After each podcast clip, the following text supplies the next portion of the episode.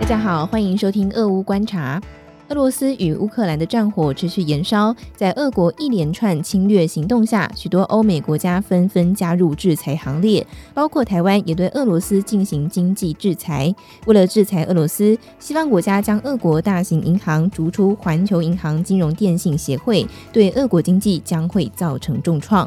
对此，俄国央行在二月二十八号祭出一连串救市措施，以稳定国内的金融市场，更宣布禁止外资出售有价证券反击。在消息曝光之后，让台湾散户是一阵忧心与震惊。根据路透二月二十八号的报道，俄罗斯中央银行针对相关机构下令，从当地时间二月二十八号周一上午七点开始，禁止外资实体或个人出售俄罗斯证券，直到命令解除为止。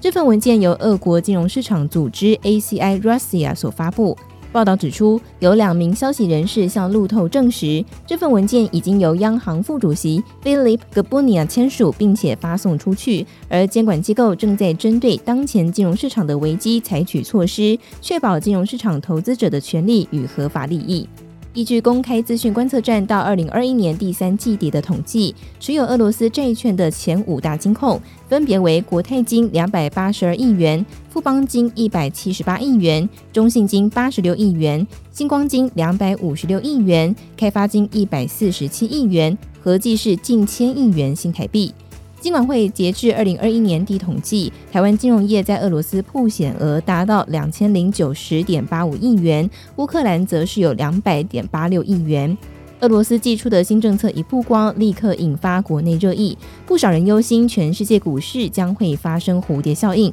不过，也有人认为，即便俄罗斯禁止国外的客户出售俄罗斯证券，其影响也不至于太大，因为俄股占金控资产部位极少。对此，知名分析师、现任众英财富投资长陈维泰指出，手中如果真的持有曝险俄罗斯公债的金控股，在消息面还是不明朗之前，建议可以先续报，不必急着杀低，不需要太过担心。